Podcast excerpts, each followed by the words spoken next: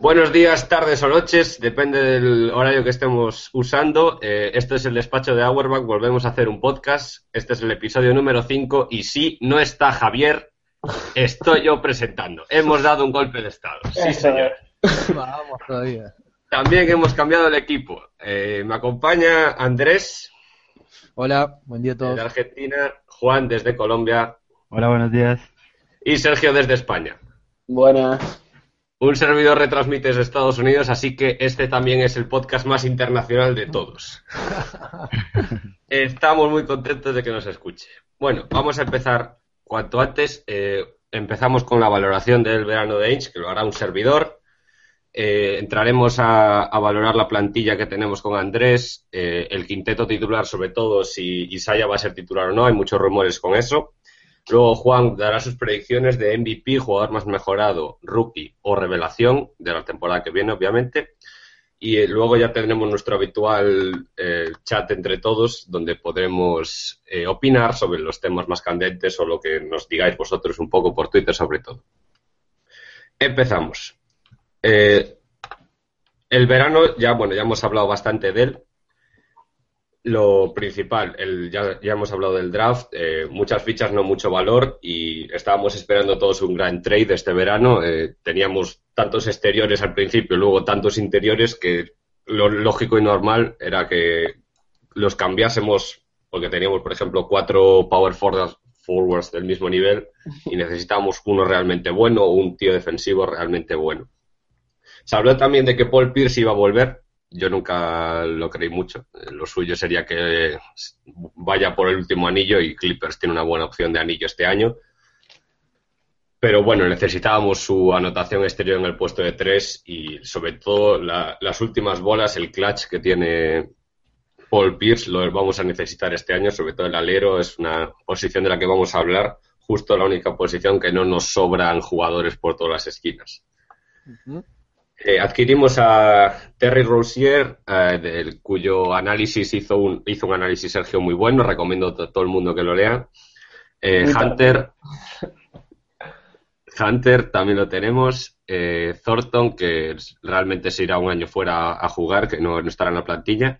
Está en Australia. Y está en Australia, para más datos. Y Jordan Mikey, que ha firmado uno de los mayores contratos de segunda ronda de la historia por su gran labor en, en la Summer League justo lo que necesitábamos, rebote y músculo defensivo, lo que queríamos con el, con el señor pivot que está en Lakers, no vamos a mencionar su nombre, que si no Álvaro, que tampoco está, se va a poner nervioso.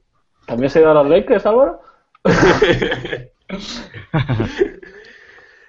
y luego, bueno, pues pudimos refirmar a Crowder y a Jerebko y adquirimos a Lee, Perry Jones y a Mir, y a Zoran Dragic, pero bueno, realmente ese último fichaje no cuenta tanto. Eh, vamos a entrar un poco en los trades eh, un poco más en detalle. Eh, David Lee lo cambiamos por Gerald Wallace y Bab.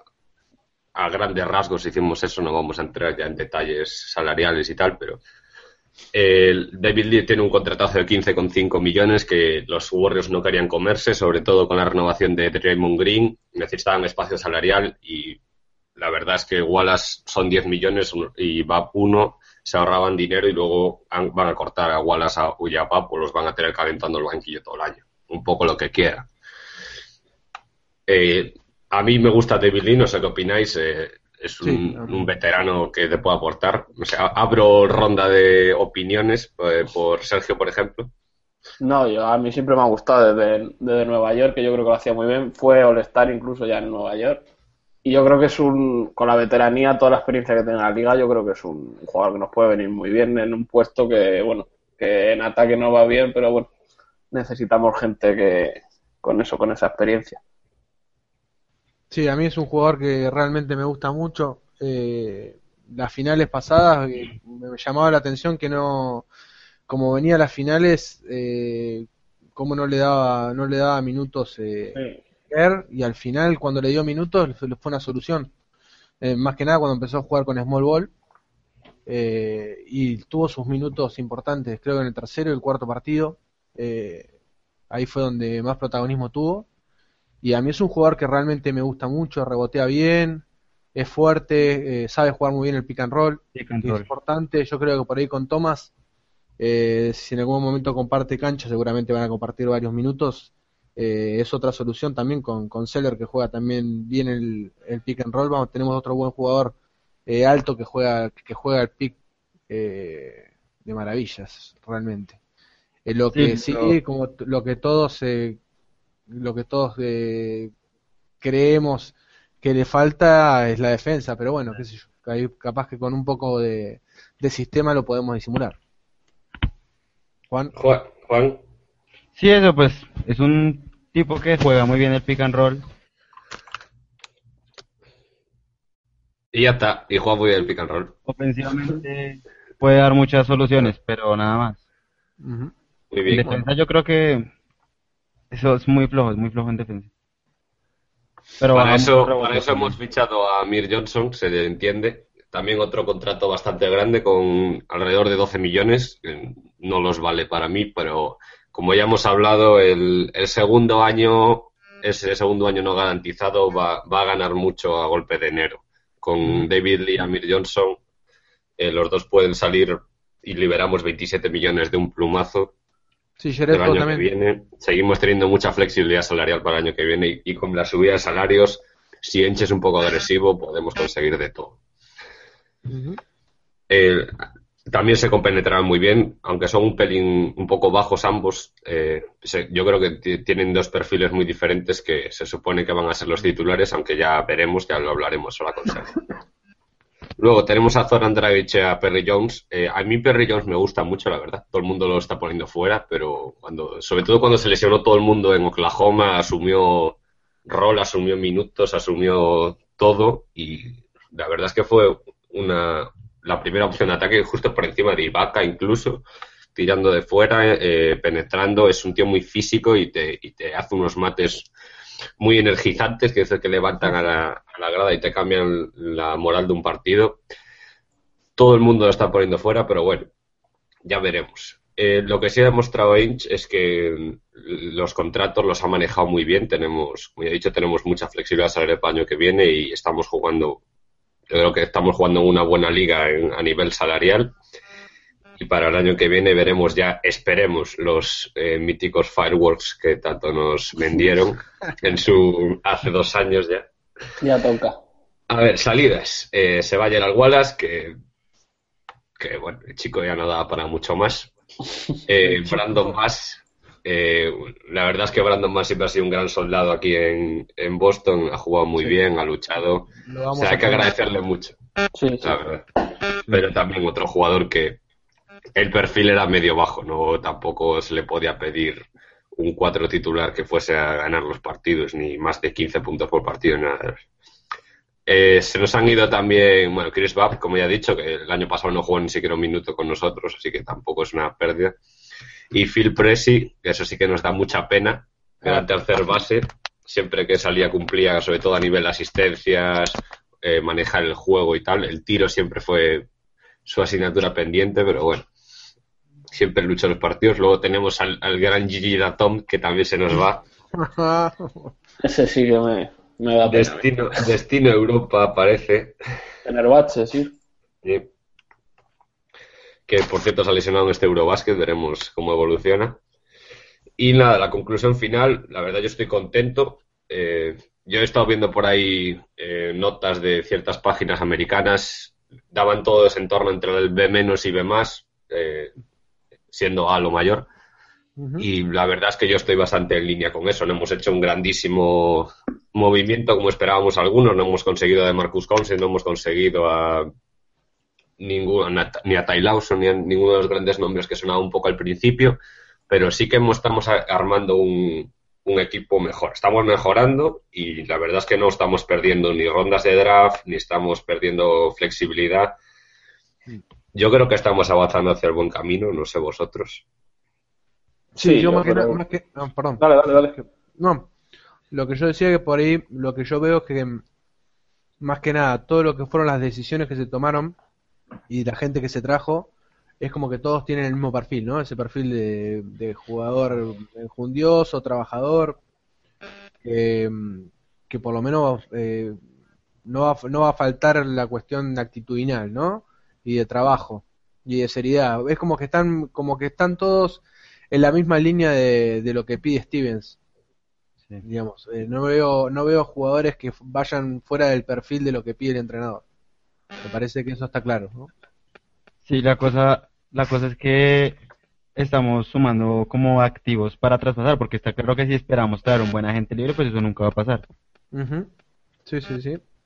Sí, yo creo que, a ver, no, no se ha hecho ningún movimiento, es lo que hemos hablado de las explosiones, no hemos traído ningún, ningún jugador, eh, una estrella de la liga, pero yo creo que todos los movimientos que han hecho son buenos, no hay ningún movimiento que digas, uff, Ainge aquí, Ainge ha resbalado, pero vamos, es cierto lo que dice Juan, yo creo que son también muchos movimientos pensando en un futuro traspaso, pero Sí. ya sabemos cómo esto, esto puede cambiar mucho. A ver cómo evolucionan con los primeros minutos de la temporada regular los jugadores, porque bueno, lo mismo da alguna sorpresa podemos tener. Sí, es que Ainge lo que ha dicho continuamente es estar preparados para pegar el salto en el momento que haya una oportunidad, ¿no? Claro. Eh, tenerlos, tenerlos activos y estar preparados justamente para, para el momento que salga algo en la liga y estar preparados para pues, justamente mover el roster de, la- de una manera que podamos traer alguna gente libre o en ese caso hacer un buen trade. Mm. Eh, bueno, tenemos en este momento 16 jugadores en el, en el roster. Eh, a Draghi se lo cortó a mediados de- del mes pasado, si mal no recuerdo, Eh, que era el jugador número 17. Y obviamente, como tenemos 15 permitidos eh, para cuando inicie la fase regular, se va a tener que tomar una decisión. eh, o se va a cortar a uno de los que tenemos, o se le firmará un contrato con, con los main, o directamente se intentará algún trade eh, vía salida alguna ronda de las que tenemos de las segundas, o, se, tratará de hacer un 2 por 1 que sería la, la situación ideal. O sea, a ver, cuando digo 2 por 1 me refiero a entregar dos jugadores eh, de una mediana calidad y traer un jugador de buen de mejor calidad de los dos que salen para lograr eh, ¿no? un, un, un upgrade para el, para el para el equipo, ¿no?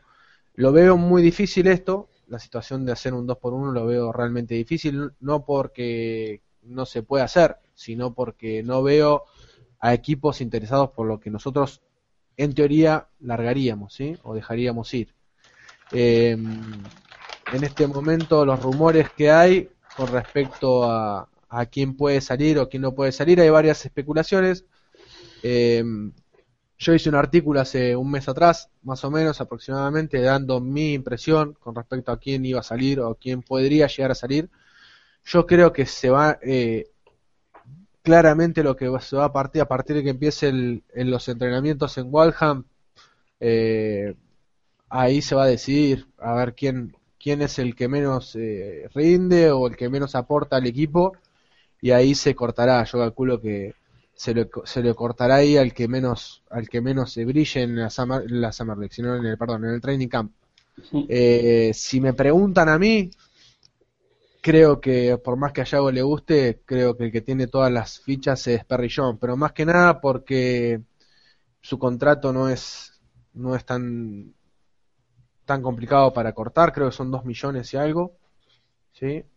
Eh, a ver, realmente lo tengo por aquí, cuánto es, pero más que nada porque el otro que podría llegar a salir sería James Jones, pero no creo que, que, se anime que se anime ella a cortarlo sin haberlo probado por ahí un poquito más en pista, ¿no? Eh, ya lo hemos hablado varias veces con, con respecto a lo de Young. Eh, a mí es un jugador que me gusta mucho el, su tiro, pero realmente en defensa es Resta. as- asusta realmente. No, no, no, no. Y no para bien, asusta y no, No, para bien. a- asusta y no para bien, sí, sí, no tiene, eh, se le ve carencia de entendimiento del juego defensivo en co- de conjunto, eh, muchas veces se lo ve perdido en el sistema defensivo, Eh, en el uno contra uno es eh, realmente malo. En la última jugada, recuerdo la última jugada del, del partido contra la anterior, contra, se- contra los Spurs de la Summer League, eh, quedar mano a mano con, con Anderson, también que Anderson es de lo mejorcito que tenía San, que tenía San Antonio en el verano, pero ni siquiera levantar los brazos, o sea, cosas eh, muy básicas de, de- de- del básquet que tiene que tener claros y entendimientos claros. Yo por ese por ese lado pondría las fichas en que en que estaría ahí palo a palo con con Perry Jones, ¿no? Para salir. Pero Sí. bueno, eso no sé qué opinan ustedes. No, yo creo que. Dale, dale. No, pues yo creo que depende de lo que decía Andrés, de cómo estén en los entrenamientos y a ver eh, cuál rinde más. Porque igual John es muy joven, entonces que si pasa otro año en, Exacto. en Memphis yo no, no lo vería muy grave. Yo creo que, o sea, tiene que probarlo este año. Yo, yo creo que no va a tener muchas más oportunidades después del primer año prácticamente sin jugar. Como no haga algo en el training camp o las pocas oportunidades que tenga en cancha, yo creo que se va a marchar. Vamos, es una, es una Es que- oferta todavía. Yo creo que es que Young está ante el verano de su carrera. Sí. Si ahora mismo se pone a hacer el tonto, vuelve fuera de forma, no juega bien, sigue con problemas en el tiro, sigue como un pato mareado en defensa, que no sabe dónde está su defensor y no, y no se integra en el sistema, se le, se le va la carrera en la NBA, ¿eh? Se- pero se viene a Europa fijo. O sea, es una cosa que es que va a ser así. Sí, hay que tener en cuenta también que, por ejemplo, eh, más que nada con, el- con la posibilidad de cortar o, o de sacar o de transferir a alguien, hay que tener en cuenta que, por ejemplo, a Crowder, a Johnson y a Jerebko, ¿sí? por cuestiones de contrato, al haber sido contratados ahora, hasta diciembre no se pueden mover. O sea que ya ahí tenemos tres jugadores menos que no se podrían mover. Ni siquiera meter en un, en un, en un trade, ¿sí? David Lee tiene un contrato de 15 millones, medio difícil que ahora se le pueda llegar a mover. No creo que lo quiera hacer tampoco Stevens ni Ainge, moverlo ahora, pero por ahí, si ver cómo está la situación, en, por ahí a la altura en febrero, cuando llegue el límite para los traspasos, por ahí depende de la situación en que esté Boston, ahí se podría llegar a meter, ¿no? Eh, Smart, obviamente que no. Eh, Bradley es- mm, no tenemos tampoco un jugador que lo pueda llegar a reemplazar en este momento ya. De momento no, sí tenemos perfiles No. parecidos, pero no. Sí, pero no, no, no, no en la posición de dos específicamente para jugar ya y darle y darle lo que le da lo que le da Bradley, ¿no? Tanto defensa como el como el ataque. A Thomas es la figura del equipo, no creo que se lo mueva tampoco. Por lo tanto, se nos reduce o a Zullinger, que se, no creo que lo hagan, porque si, si, si se ve lo que está, lo que ha mejorado supuestamente físicamente, calculo yo que Ainge lo querrá, lo querrá ver. Y además eh, se estuvo hablando de que se le iba a extender el contrato, así que tampoco calculo que se lo quiera transferir o a lo sumo cortar. Tampoco, no lo creo. Y el caso de Olini, quizás podríamos meterlo en el grupo con, con Perry Jones y Young, pero tampoco lo veo muy claro. No tanto como, como estos como son los últimos dos. Más que nada Ahí lo de. Perry Jones, más que nada lo de Perry Jones por una cuestión de que eh, de cuestiones de, de lesiones que ha tenido, sí, nunca ha podido tener continuidad. Más allá de que ha estado eh, a la sombra de Durant, eh, hay que entender también que cada vez que tuvo la oportunidad y cuando pudo, creo que este año también, cuando me había empezado a jugar bárbaro, se lesionó de vuelta. Sí. Eh, a ver, yo me acuerdo y re- eh, recuerdo en el draft que se lo eligió, que fue el draft de Zullinger, creo que es el draft del 2011 o el 12, 2012 creo, si no me equivoco, 2012. Eh, era la, la elección siguiente a la de a la de Solinger, creo que era la elección 22, nos marcaba a nosotros como que íbamos a elegir a Perry Jones y bueno, terminamos eligiendo a Fanmelo, pero Y 2012. Octava 2012. posición. Así que, bueno, nada. eh, potencial tiene físico y todo, pero vamos a ver. Veremos qué muestra ahora en el training camp. Quizás sorprende en el training camp y el que salga es otro, pero yo calculo que va a estar entre ellos dos. Entre mandar a Ion con un contrato de main nada más, desligarlo del contrato de los Celtic y tenerlo a lo último, de última, eh, asegurado por, por lo si mejora este año y poder agarrarlo para el año que viene. Pero no lo veo, no veo más que, que esos dos salidas, digamos. O sea, los probará Steven en, en el training camp y ahí tomará la decisión, pero no veo no veo un 2 por 1 realmente, lamentablemente no veo una opción de 2 por 1 aunque sea quizás Ainge se salga y no, no sorprenda, pero no lo creo, más que nada como está el mercado en este momento. Así que bueno, yo diría que esos dos serían para mí, a mi forma de entender, serían los dos que podrían salir. Bueno, de todas maneras siempre nos quedará Filadelfia, que son los que nos hacen trades en cualquier momento. Y de cualquier manera, nos metemos, endulzamos con un par de rondas más y se comen, vamos, cualquier cosa.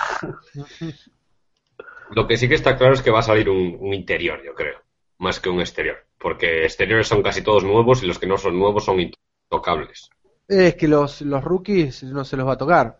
Y ahí No. son, son tres exteriores. Y Eh, Crowder ya lo tenemos, Jerebko lo acabamos de refirmar. También, claro, acabo de firmar, o sea que hasta diciembre no lo podemos tocar. Y a Crowder tampoco. Mm. Y a Crowder se le firmó por cinco años y pinta que va a estar mucho tiempo en Boston. Sí, Crowder se ganó el año pasado estar por lo menos esta temporada, luego ya No, y sabe- aparte la, la renovación ha sido muy inteligente. Hemos conseguido muchos años y no mucho dinero y lo hemos Sí, hecho pero bien. también, también él se quería quedar, que es lo importante también, yo creo. Sí, sí, sí.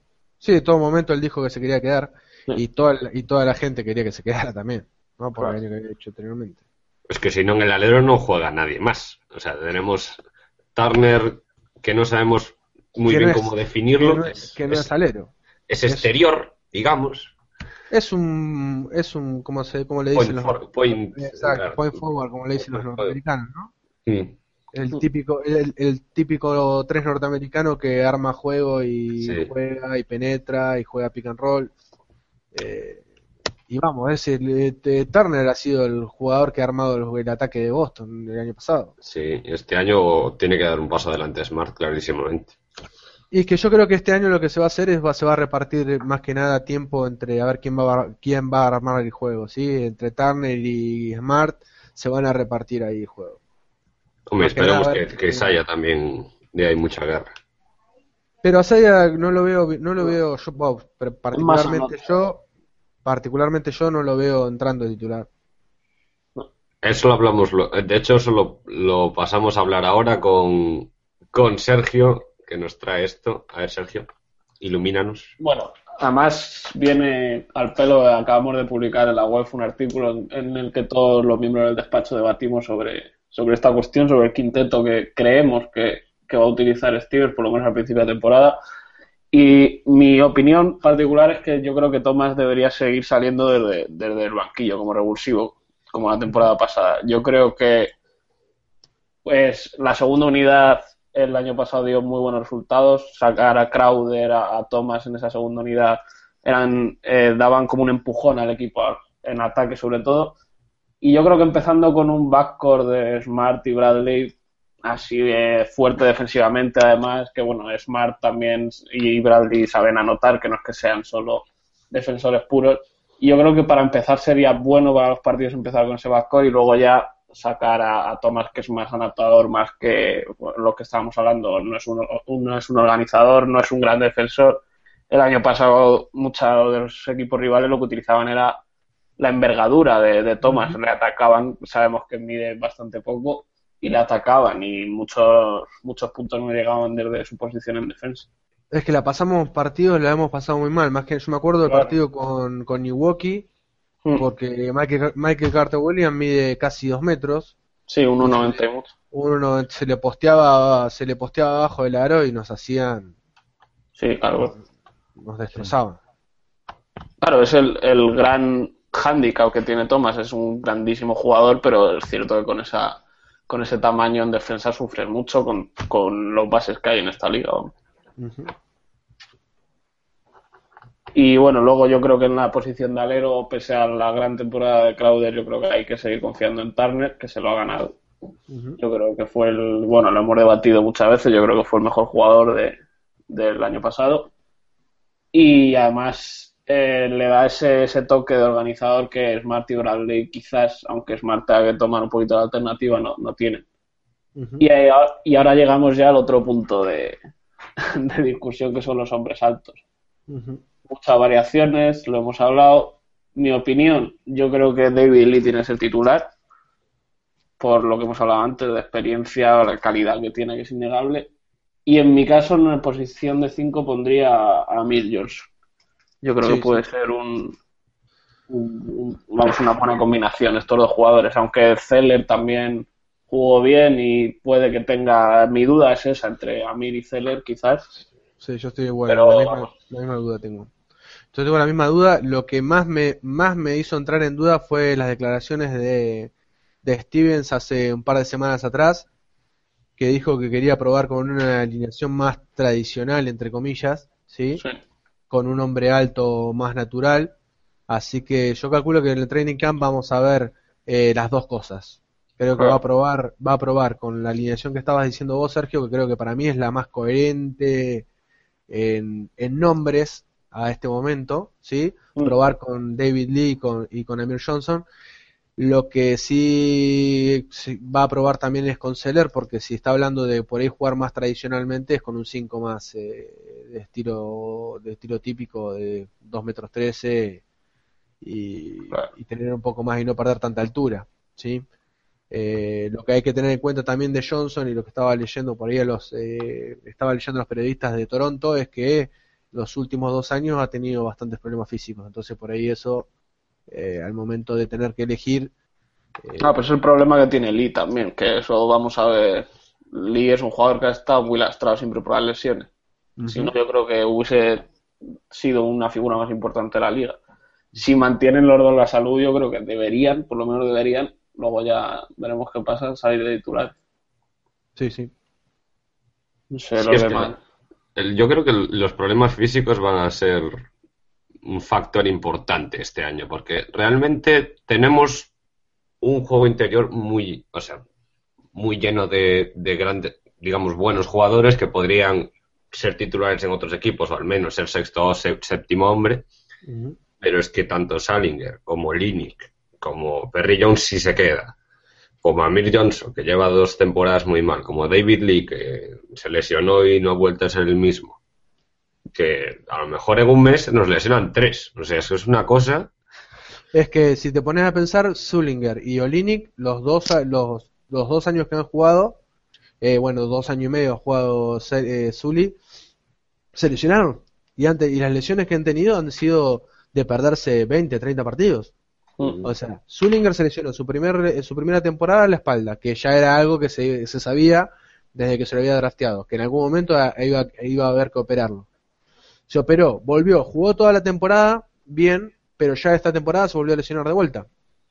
Y Kelly Olynyk las dos, las dos temporadas con una lesión similar, con un, un esguince de tobillo, que uno dice un esguince de tobillo, Sí, a lo sumo tiró- a lo sumo te llegará un mes y le ha llevado dos meses, en los dos años le ha llevado, ha perdido dos meses de, de juego.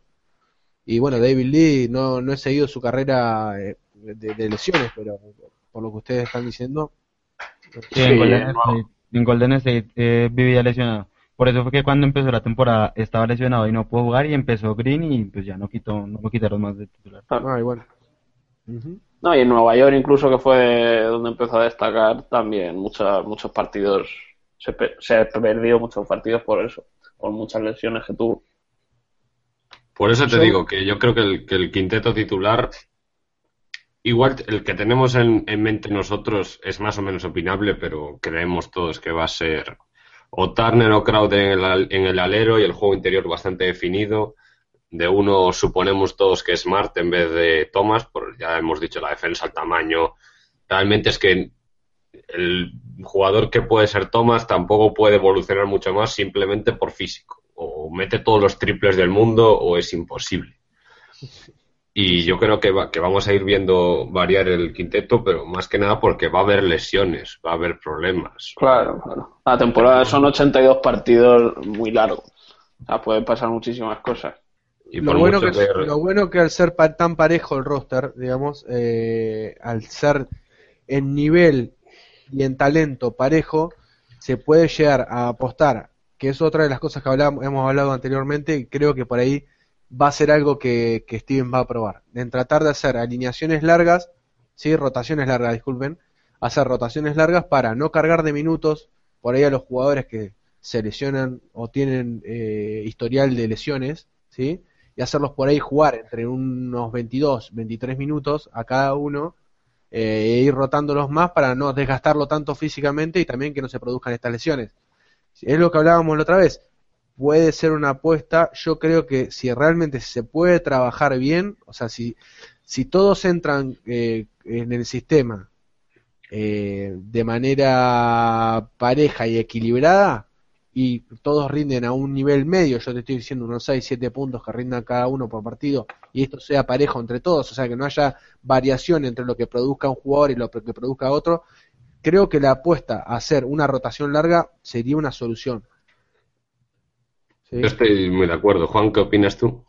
Sí, sí. Pues sí, porque teniendo un equipo que, digamos, eh, los no hay como mucha diferencia de nivel entre titulares y suplentes, pues es una opción muy viable.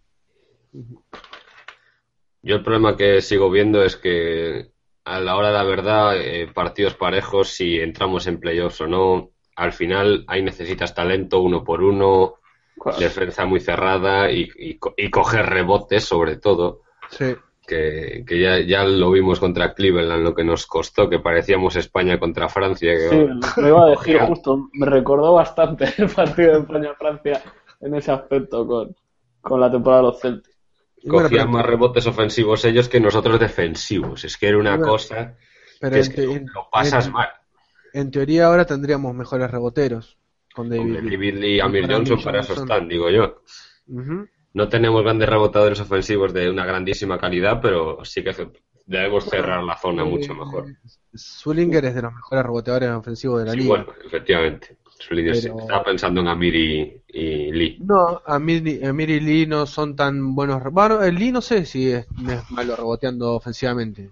Eh, Juan, vos lo, vos tenés un poco más visto en tiempo, me parece, a, Lee. ¿Rebotea pues, bien? Es que lo que pasa es que el tipo se sabe mover muy bien allá abajo. Entonces es como, como un, un, poco parecido a lo que hace Randolph. Ah, a Zach Randolph, decís vos. Sí, a Zach Randolph, que es más de movimiento que de salto. Está bien. Eh, eh, la estadística. Uno con, uno con siete cogió la temporada pasada, así que tiene un buen porcentaje. Sí, uno dos, con siete. dos rebotes ofensivos. Eh, Zulinger tiene casi tres. Es más o menos el porcentaje de Zulinger. Zulinger creo que tiene 2.7, creo que tiene. Sí, en el pasado hizo 3, 2.8, 3, 2.6. Tiene mucho distinto, sí. Sí, sí, sí. Es que hacía antes temporadas de 20 puntos, 12 rebotes. Eh. Si recuperamos al mejor lead, mm. pues eso puede ser, vamos, una grandísima adquisición.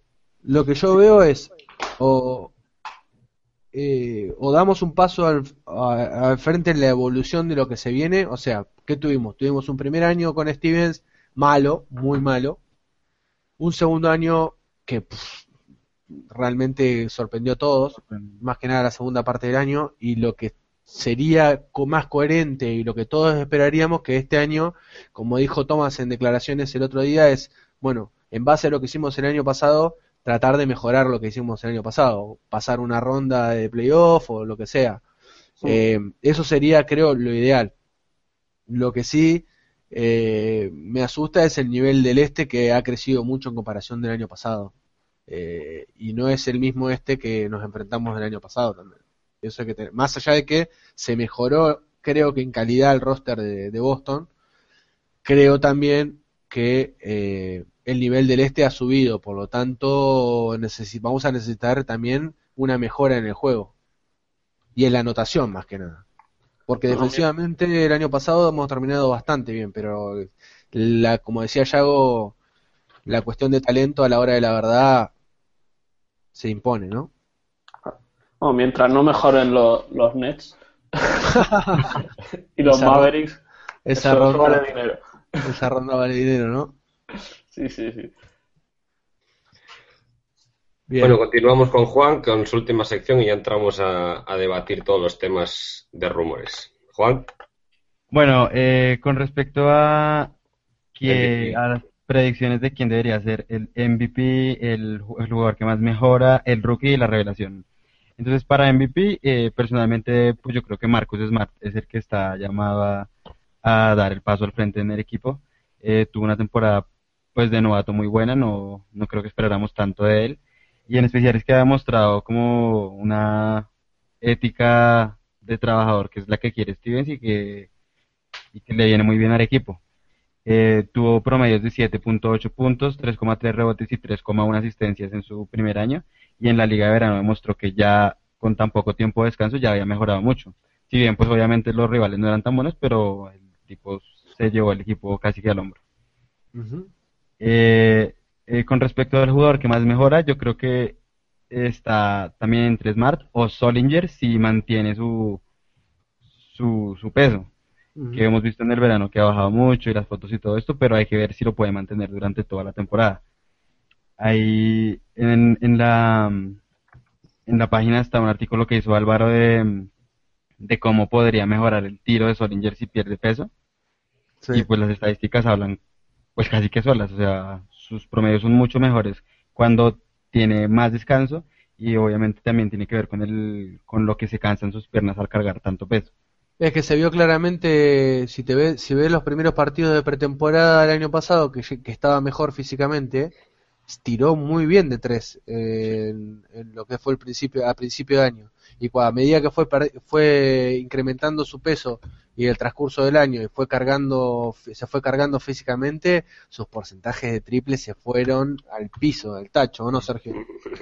Sí, sí, no, está claro que además es un jugador de esas características, como no esté fino físicamente, y no me refiero solo a, fino, de, de, perder 50 kilos, claro, te cuesta mucho subir y, eso se ha notado lo que ha dicho Andrés, o sea, él, si tú te fijas en los porcentajes, es claro, o sea, no hace falta tampoco saber mucho más de su juego que eso.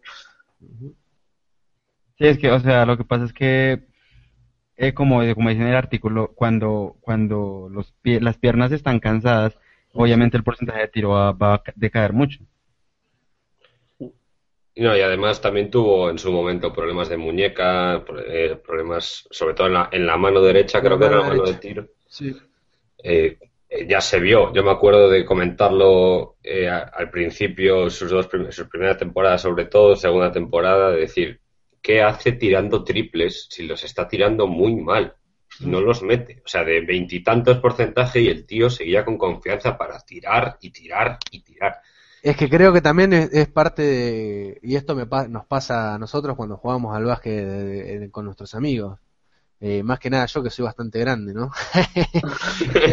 ¿Cuánto mides, Andrés? ¿Cuánto mides? 1,83 mido, pero el, el problema no es, no, es, mi altura, sino mi, mi peso. Llega un momento que las piernas están cansadas y lo único que tenés, lo, único que puedo es no puedo penetrar más ni, mover, ni tener movilidad y tiro de tres, pero es una cuestión lógica, ¿no? Y a Zulinger le debe pasar lo mismo, con salvando las diferencias, ¿no? de profesional o no eh, pero claro, si, no tenés movilidad para penetrar, no tenés movilidad para jugar uno contra uno, te va, que vas a limitar tu juego a llegar de trailer y tirar de tres, que era lo que ocurría muchas veces, ¿no? Con Zulinger. Se veía claramente, hasta dijo que con lo que hablabas vos, Yago, de, de que estaba tirando mal, estaba tirando con tres dedos, decía. Tenía el problema ese en la mano. Así salían los tiros. Yo es que, es es que te, os prometo que es que lo pasaba mal. Yo me acuerdo que es que a mí me ha gustado mucho abrir el campo, tiro de tres de los exteriores, de los interiores, que ahora está muy de moda. Vamos a jugar small ball y Salinger es una persona que puede jugar, como jugador puede jugar tanto dentro como fuera, salvando un poco las distancias. No es una maravilla en el poste ni una maravilla tirando, pero se le ve que tiene bastantes habilidades, puede jugar de ambas cosas, incluso puede asistir y rebotea bien pero de ahí a que se quedase, aparte no era tiros de esquina, era de, pick and pop, de libro, de dar dos pasos atrás, el base que se meta para adentro ya que me la abra a mí, que ya me encargo yo de tirar una castaña y como no estoy yo dentro, pues nadie va a coger el rebote ofensivo porque no hay más reboteadores ofensivos que yo en aquel momento. Y entonces era un poco lo que me, lo que me calentaba. Si es capaz de Stevens de integrarlo en este tema bien, si está físicamente bien, que es lo más importante. Porque a Salinger hay que convencerle de que si está bien físicamente puede ser all Y hasta que no se le convenza de eso, no va a querer estar bien físicamente, porque es que no es normal que un jugador de ese nivel siga estando así. A mí recuerdo... Perdón, Sergio. No, no, dale, Sergio, dale. No, yo recuerdo cuando salieron el año pasado Rondo y Green, cuando los traspasamos, que hicimos un pequeño debate y decíamos que el jugador franquicia iba a ser Salinger. Eh, sí. O sea, Y ahora mismo no lo es. Claro, ese es el problema, es lo, lo que dices tú ya, se lo tiene que creer, tiene que creer que puede ser All-Star, que, que el equipo tiene que ir a sus espaldas, es un jugador con un potencial bastante grande. Pero claro, ahora mismo no está demostrando, y yo creo que esta temporada va a ser decisiva en cuanto a su futuro eh, de verde. Porque Es que lo- es un jugador que tiene cierto cartel y como no funcione es alguien que puede ser muy útil para un traspaso, vamos. Por eso digo que lo más probable es que se que Stevens pruebe con una alineación larga, ¿sí? Con una, rotación larga. Más que nada porque va a necesitar de los minutos de Salinger en, en- en cancha y va a necesitar de Lee en cancha. Yo no, es más, Steven es un, es un, es un, es un entrenador que eh, le da mucha importancia y valor a los jugadores veteranos. Parece que no, no ha tenido muchos a su cargo, pero los que ha tenido los, díselo a los Bueno, pero en ese, bueno, está bien, pero eh, a ver, Wallace no, No, ha no, aportado, su, nivel, su nivel no era para jugar. no, no era para jugar, pero por ejemplo, Tyson Prince cuando llegó, Mm. jugó y tenía sus, sus 20 minutitos de, de partido y aportaba.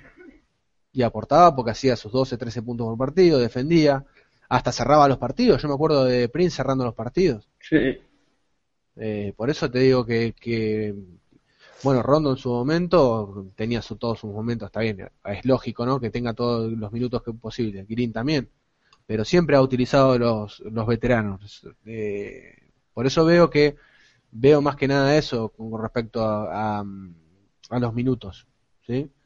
Eh, si, Suri- si Zuringer ha, ha bajado el peso como se, como se ve y está mostrando diariamente, eh, no creo tampoco, como dicen todos, bueno, ahora David Lee le va a sacar minutos. No creo. Va, yo creo que van a tener los dos más o menos la misma cantidad de minutos.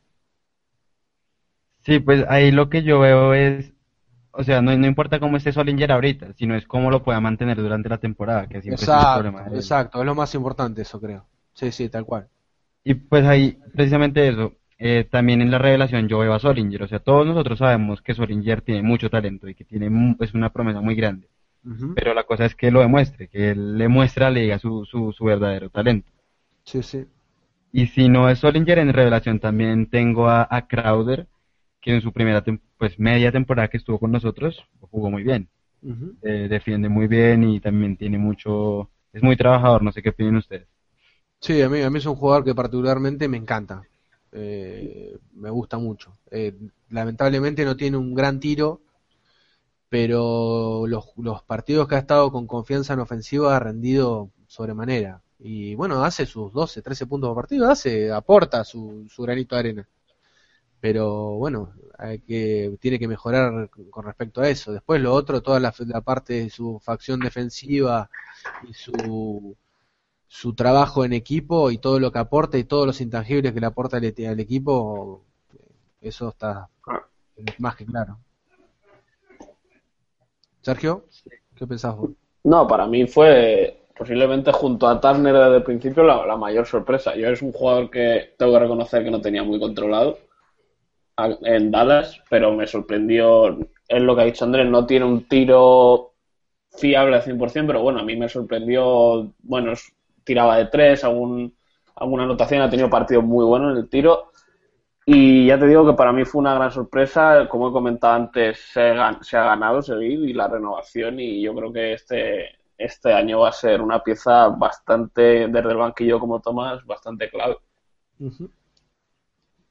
Yo entiendo que. yo creo que a pies parados no es mal tirador. No, exacto. todo sí.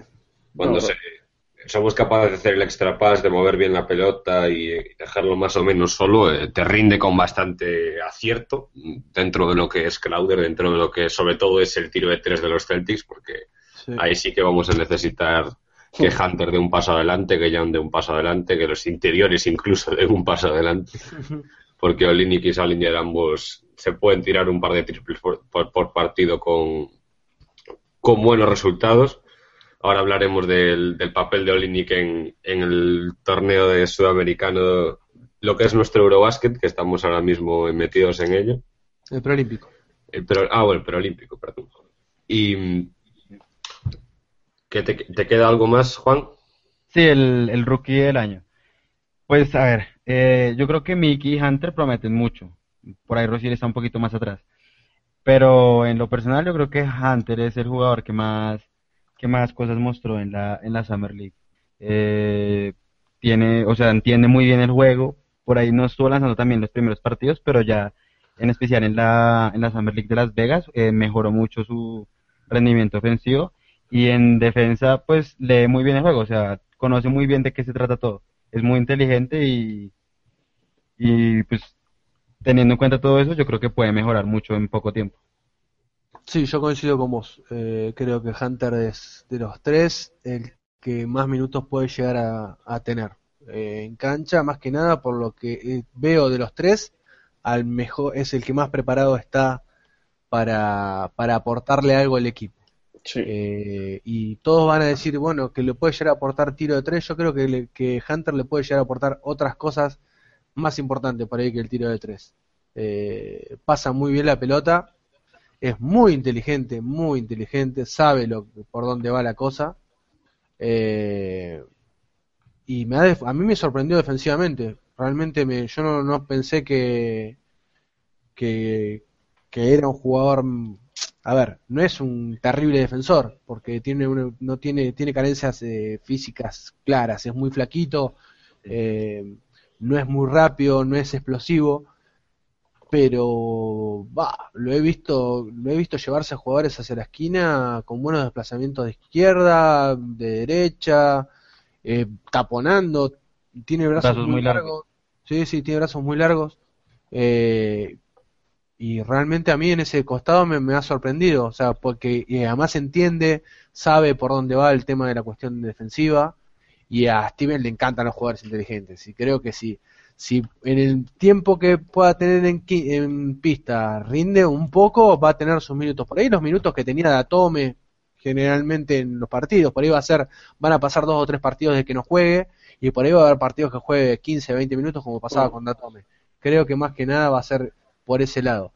A Rosier lo veo cubriendo minutos de los minutos que tenía Presi, ¿sí? va a tener minutos en caso de que haya lesionados o en caso de cierre de partido. No veo a Rosier entrando ahora, no sé, capaz no me sorprende y Steven le da más minutos, pero no veo con cómo está con Smart y con Thomas y con Bradley, lo veo muy atrás en minutos. Lo que pasa con Rosier es un poquito lo que pasa con Mickey, que pueden tener minutos, pero tienen muchos jugadores por delante. Exacto, exacto, sí, sí, claramente, claramente. Y Mickey lo veo todo el año, lamentablemente lo veo todo el año en, en Maine. No, no veo, no le veo espacio para entrar. Salvo que haya lesionados como estábamos hablando antes, ¿no?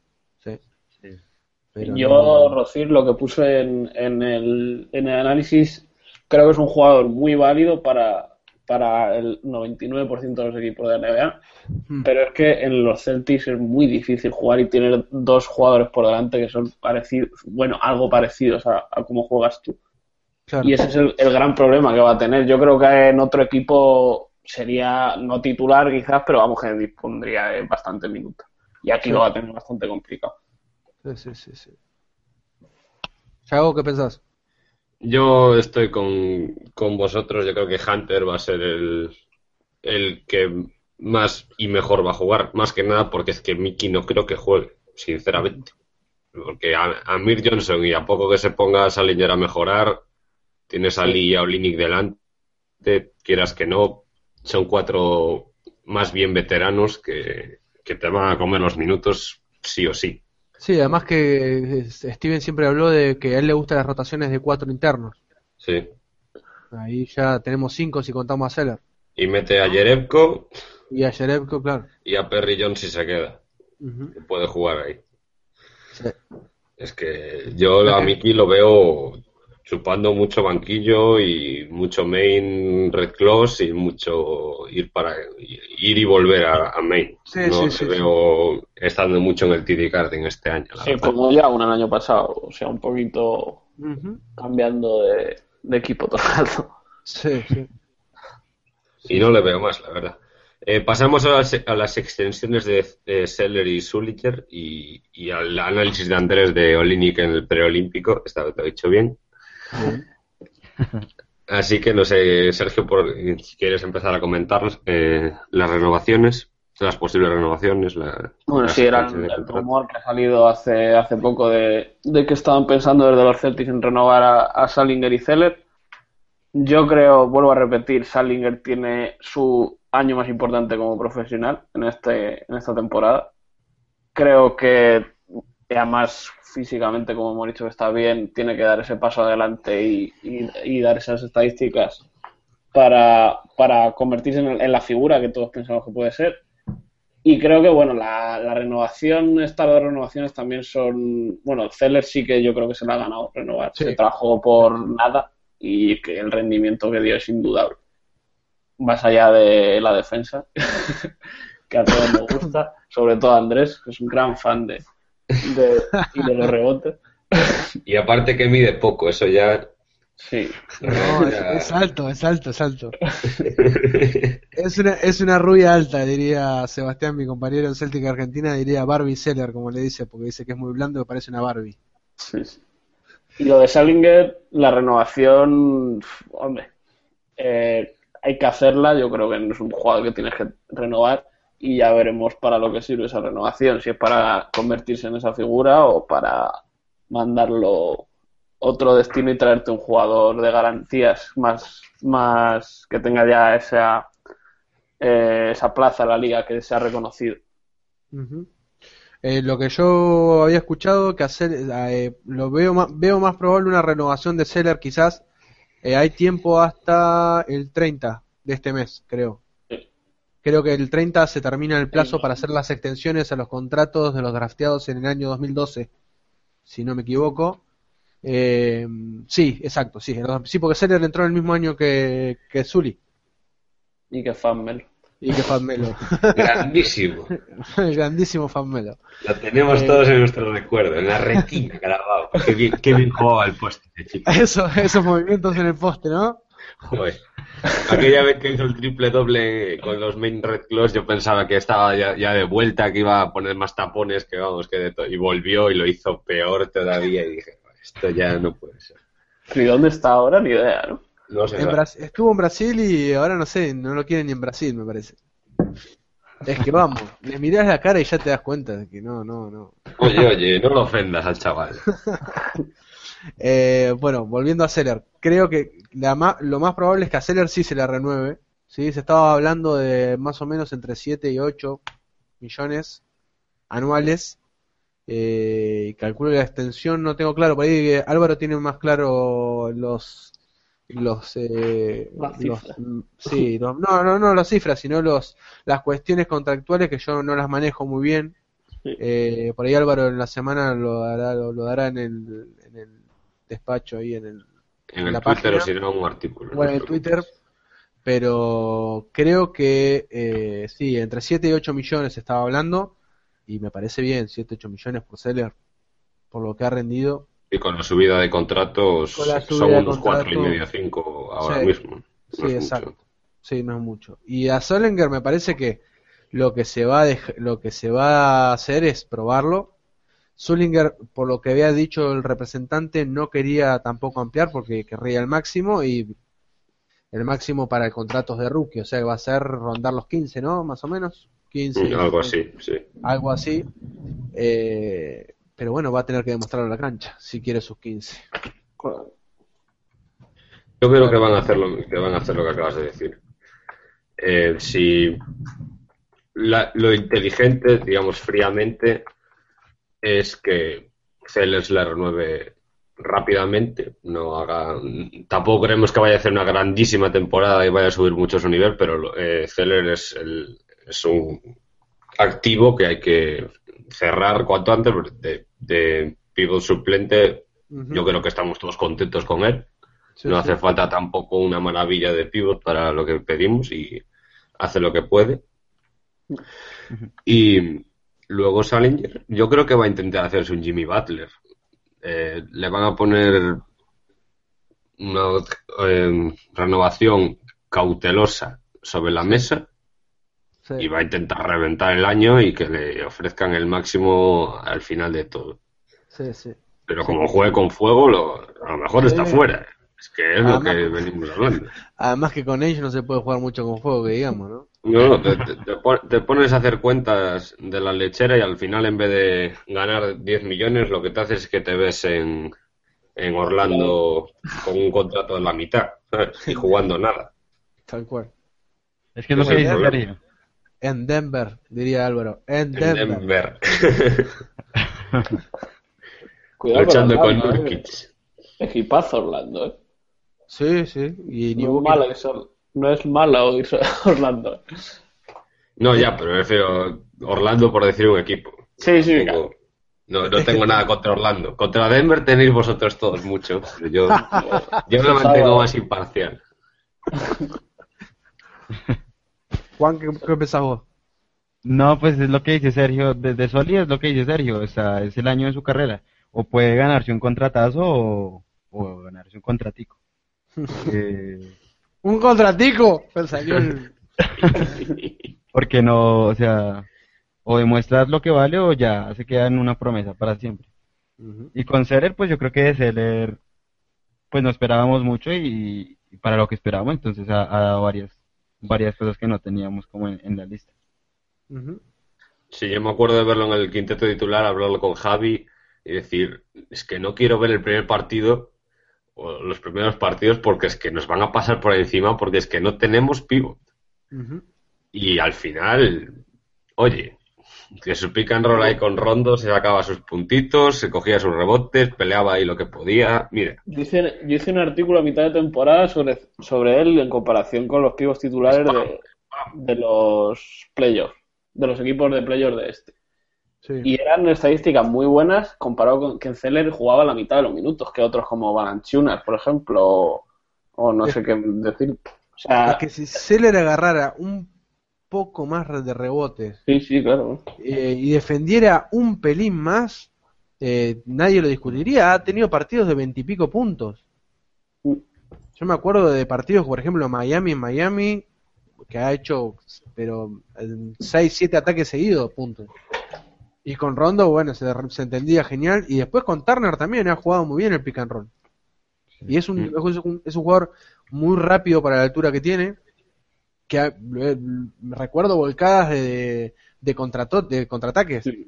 de rebotes tomados de, por algún por algún power forward de, de Boston y él corriendo la pista como si fuera un, un alero.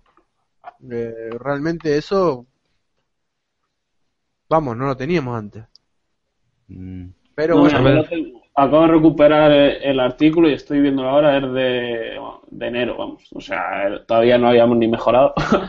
y era, con solo 20 minutos, era el, el de la lista de nueve equipos el que menos jugaba y era el quinto que más puntos anotaba y el segundo que menos pérdidas cometía, pero es cierto que luego en rebotes y tapones era prácticamente el último.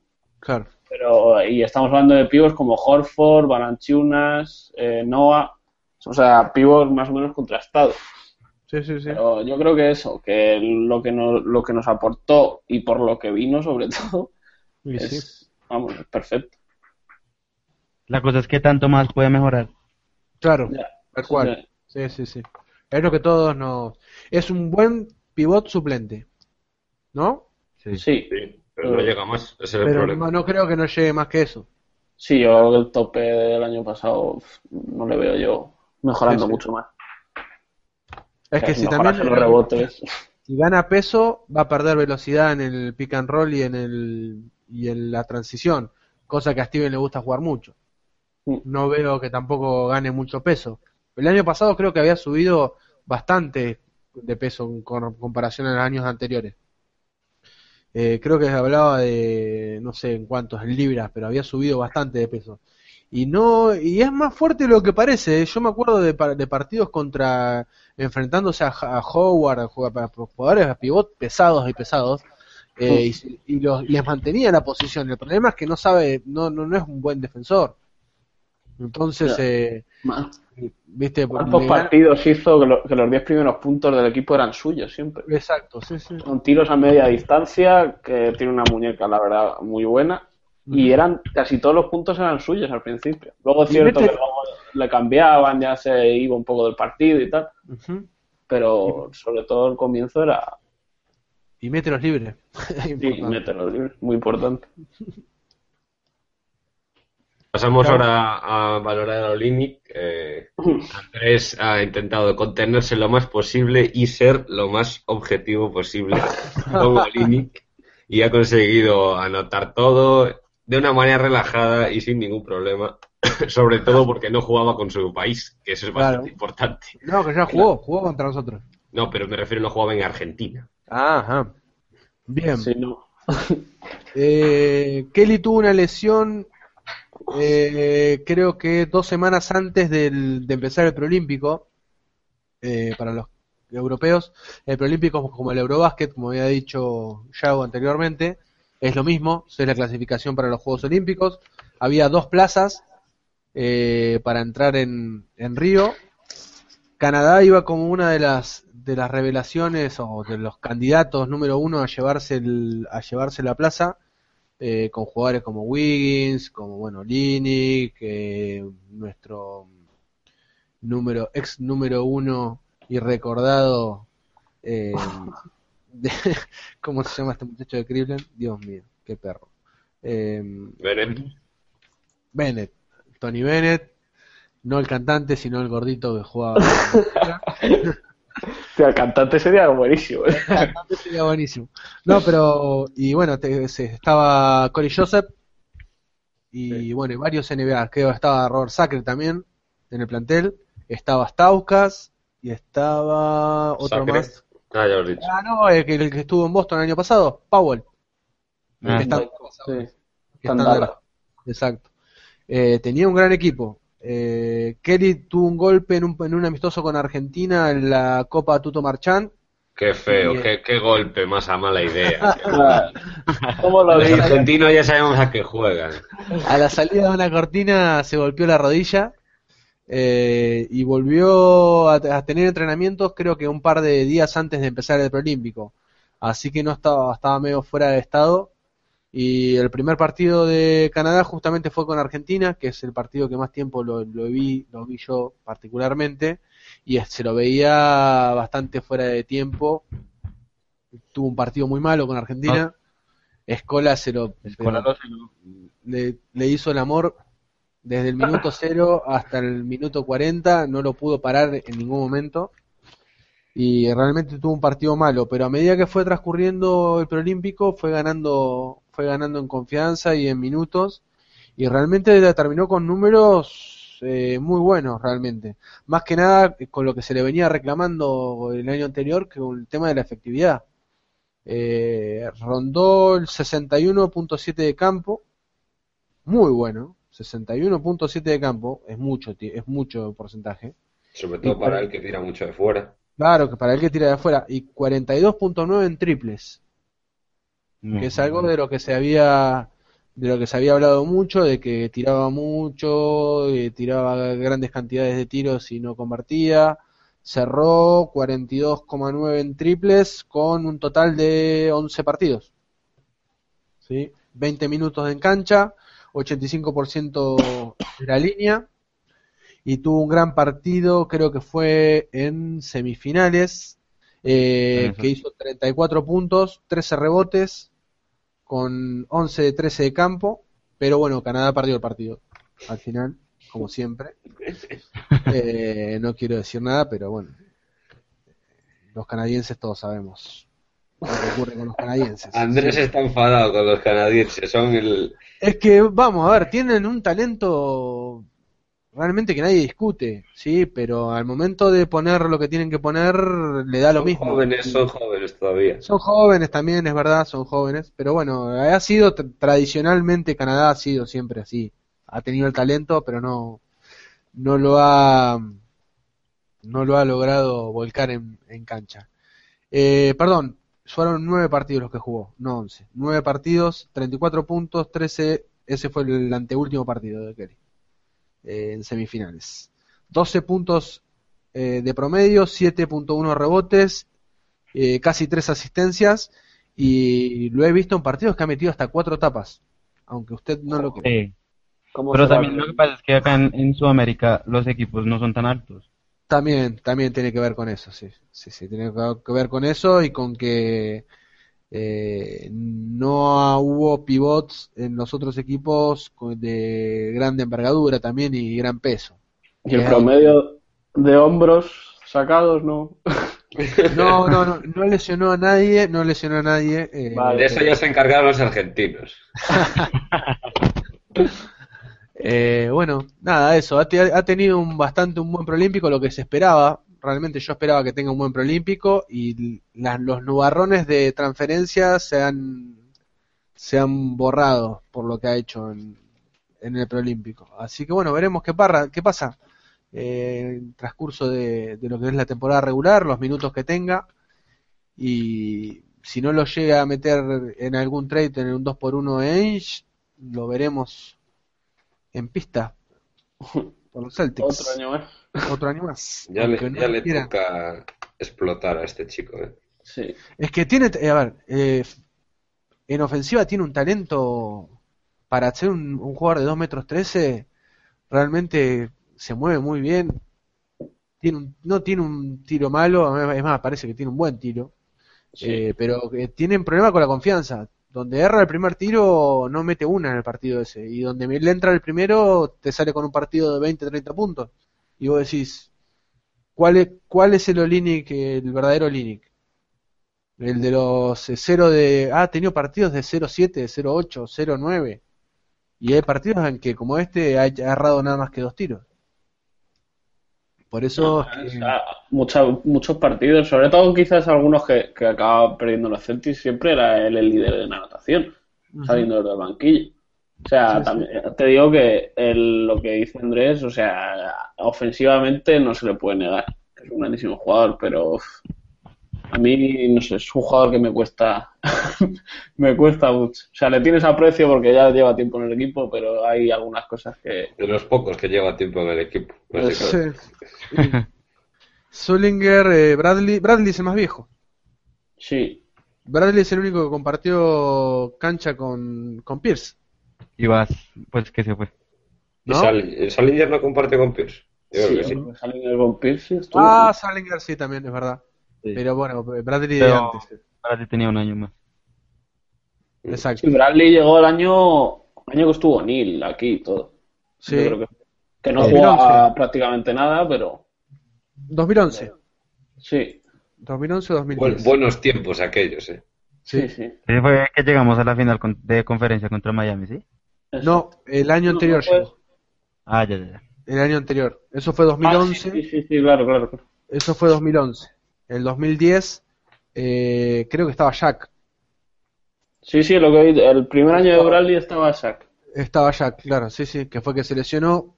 Porque además hay un documental que una serie documental de, la asociación, sí, que, estaba increíble y eso y me acuerdo perfectamente además Rondo cenando con Bradley y Bradley era un jugador que no pues como podía ser prese y quizás. Es que ese año estuvo en Maine casi todo el año si no recuerdo. Sí, bueno, de Olini Queso ha tenido un buen proolímpico, realmente era lo que yo esperaba. Yo venía insistiendo en que quería ver una mejora eh, de Olinic en el, en el proolímpico y lo ha tenido. Realmente ha terminado. Cuando empezó el proolímpico me asusté, dije, no, por Dios, pero bueno, tenía que ver más que nada con, con que venía de una lesión, ¿sí? Pero ha terminado en buena forma y bueno, esperemos que mejore en defensa, más que nada, ¿sí? Eh, yo creo que, como decíamos, el talento ofensivo lo tiene. Yo quiero verlo en defensa. Quiero que quiero verlo que no se lo llevan hasta abajo del aro como si fuera un, un, jugador liviano. Es un jugador que pesa más de 100 kilos, eh, mide, 2 metros 13. Y, lo que yo le veo y que me asusta, más que nada, es eh, la falta de instinto defensivo. Si baja la mano cuando no la tiene que bajar. mucha, mucha falta.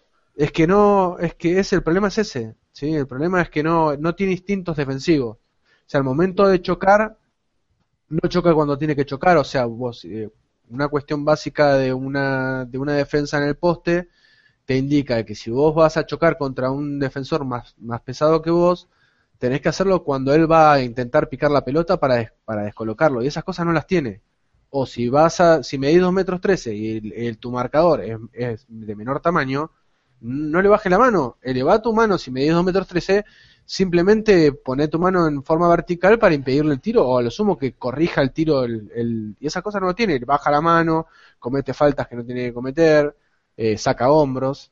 Saca- Bueno, pues eso no está mal, eso, eso queda bien. eh, Pero si sacas hombros de la gente que se puede venir al equipo, mal. Eso Eso ya- mal. claro, Mal. el problema, el problema es que se lo- le sacó el hombro al que, al que iba a venir acá. Te lo sacas al Lebron y, y los Warriors nos dan ahí un. Seguramente nos regalan algo. Pues, Claro. A Curry. sí, a, a Thompson. Bueno, nada, eso. Para terminar con respecto a Kelly, creo que eso, nada más. Lo que todos esperamos. Esperemos que aprenda a defender algo. Entre Young y Kelly, mamita. Bueno, y, y ya para ir terminando, eh, para hacer la- las porras de las victorias, eh, para la próxima temporada yo veo que el equipo ha mejorado un poco, no mucho, pero un poco, pero también la, la conferencia se ha puesto más fuerte. El año pasado era muy mala y este año ha, ha mejorado un poco. Ujú. Entonces yo creo que estaríamos sobre las 42 victorias. ¿Otra vez? Sí, sí, sí, no. Yo sigo El año pasado fueron 40. Ah, 40 fueron. el año 40, pasado. 42. Sí, 40, 40. 42. Eh, Dos partidos más, decís vos, Juan. Sí, sí, sí. Yo sigo en mis 81, ¿eh? Yo no he cambiado. Perdemos contra Lakers en su casa. Claro, No, no, perdemos el último, pues nos dejamos ir. Claro.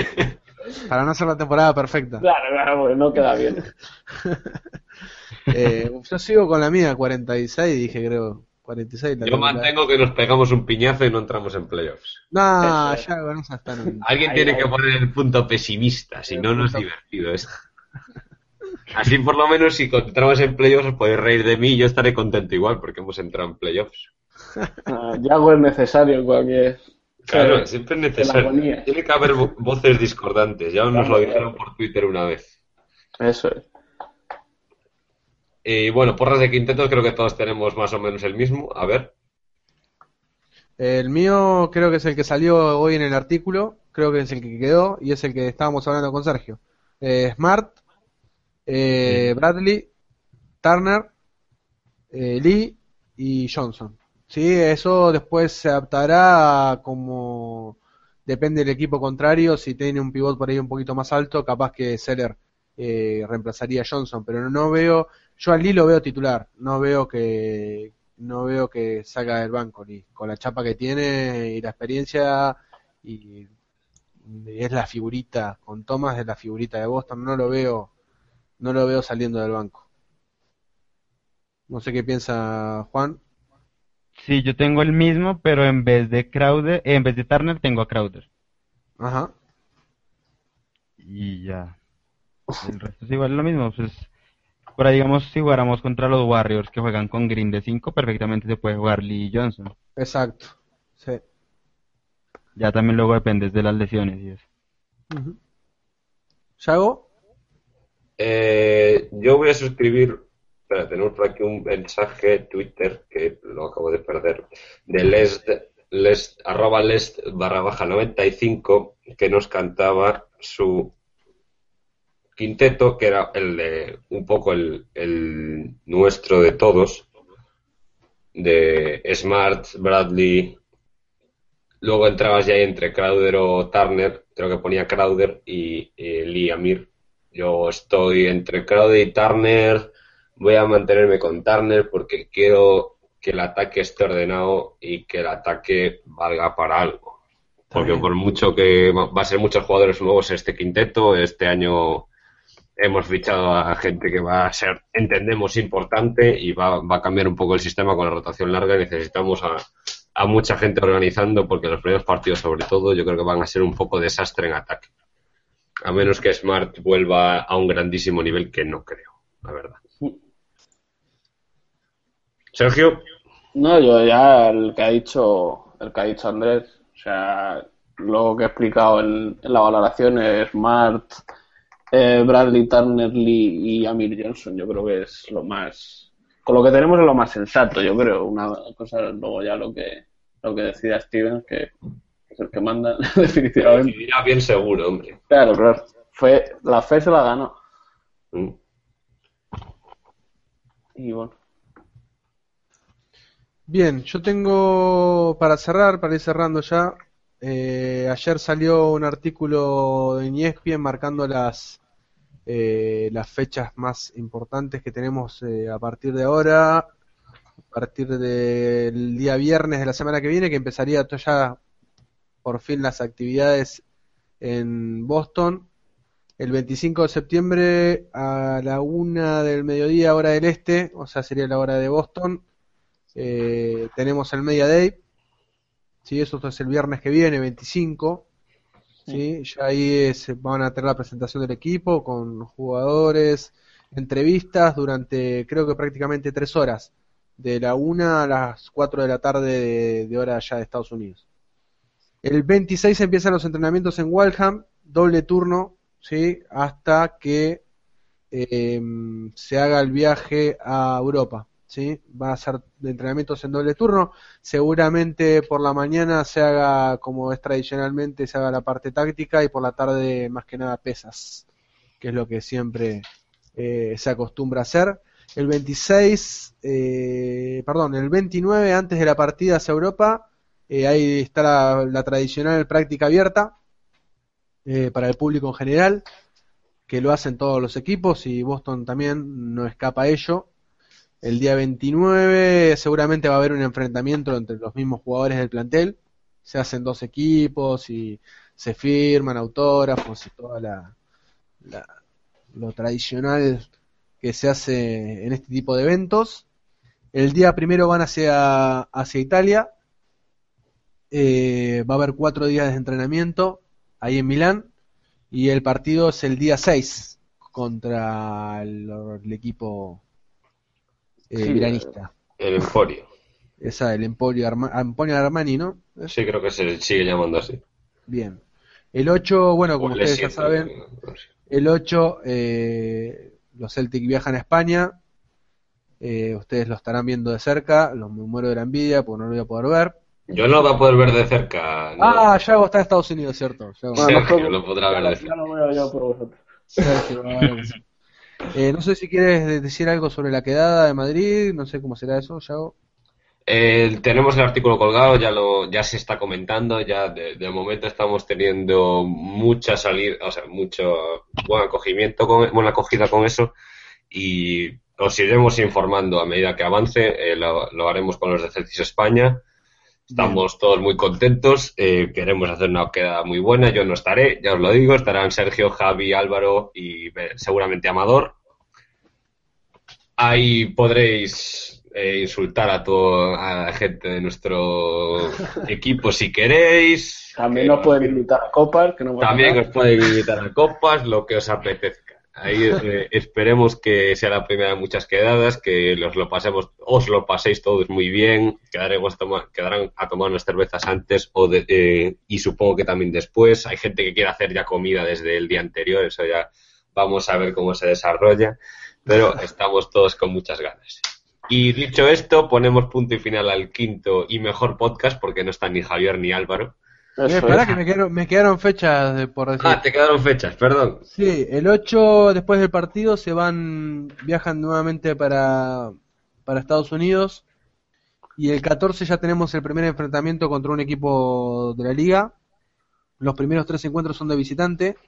El día 14 es versus Nets en Brooklyn, 19.30 hora del este. El día 16, dos días después, contra Nueva York en el Madison, a la misma hora. El 19 de vuelta contra Brooklyn, en Brooklyn, perdón, miento, en Estados Unidos en Boston. Y el 22 nuevamente con Nueva York en el Garden. Y cerramos la preparación el día 23 contra los Sixers, que va a ser el primer partido de temporada regular también. Así que entre el 23 y el creo que es el 31, el primer partido de Boston, si no me equivoco, de temporada regular. Eh, hasta ahí eh, seguirán los entrenamientos. Sí, el día 31, creo. ¿30 o 31? Ahora estoy en duda. Bueno, eh, creo que esos entre esos siete días serán las, las últimas prácticas para el comienzo de la temporada regular. ¿Sí? O sea, como las fechas más salientes en lo que queda de este mes. seguramente estaremos haciendo, si no me equivoco, la primera semana de octubre estaremos con, con el próximo podcast, ¿no? Eh, sí, esperemos. Tendremos que hablar con Javier y con Alba a ver si se mueren o no. Si fichamos ya directamente a Juan eh, como titular de los nuestros, veremos que. Revulsivo. Revulsivo, Isaiah Thomas le llamamos. Sexto, sexto hombre. Sexto hombre, sexto hombre. Tendremos que, que manejar todo eso. Ya os mantendremos informados, sobre todo por Twitter. Bien. Y nada, un placer eh, a todos. Eh, lo- os despido formalmente. Muchas gracias a todos y esperemos que, no sé, vernos en otro momento. Hasta luego. Hasta luego. Adiós. Hasta luego.